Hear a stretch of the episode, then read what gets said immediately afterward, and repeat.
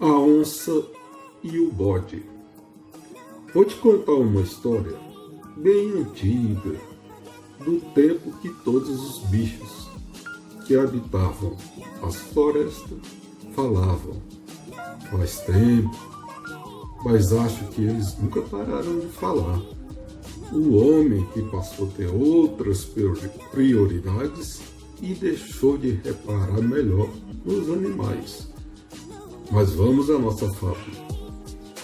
Cada animal possuía seu pedaço de chão, bem delimitado, cada qual cuidava do que era seu. Apesar dessa divisão, viviam ao relento, sujeitos a sol e a chuva. Um dia, a onça, bicho mais temido daquelas bandas, agarrou a pensar: Como pode ser isso? Eu praticamente domino todos por aqui, mas não tenho uma barraca para me livrar do sol e da chuva. Vou procurar um lugar onde eu possa fazer um abrigo.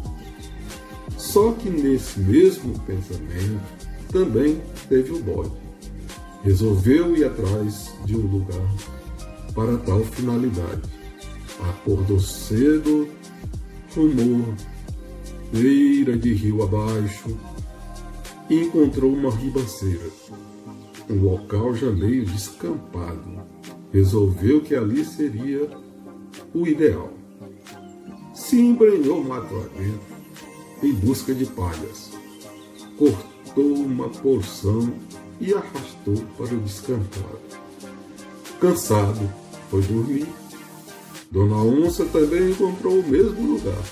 Pensou, mas que belezura! Já tem até palhas cortadas.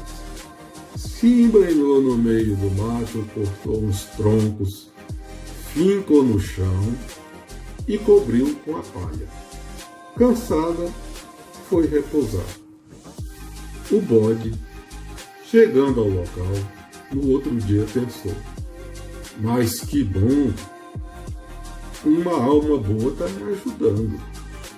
Foi buscar barco na beira do rio e fez as paredes dividindo o barraco. Cansado, foi dormir pensando: Amanhã me mudo. A onça chegou, viu o barraco quase pronto e pensou: o Deus da mata está me ajudando. Me mudo amanhã.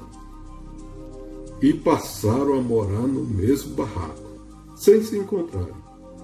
O bode saía de manhã cedo para procurar alimentos e voltava à noitinha cansado.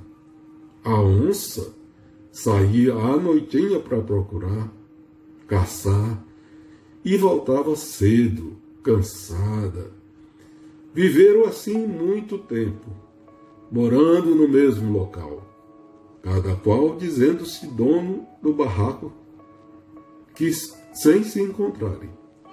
A, a onça saía à noite, voltava cedo, o bode Saía cedo, voltava à noite e passaram muito tempo nessa rotina. Se não fosse o, o linguarudo do macaco que descobriu tudo, aí o final não foi bom. Para meus netinhos, Vitor, Pedro Henrique e Bernardo.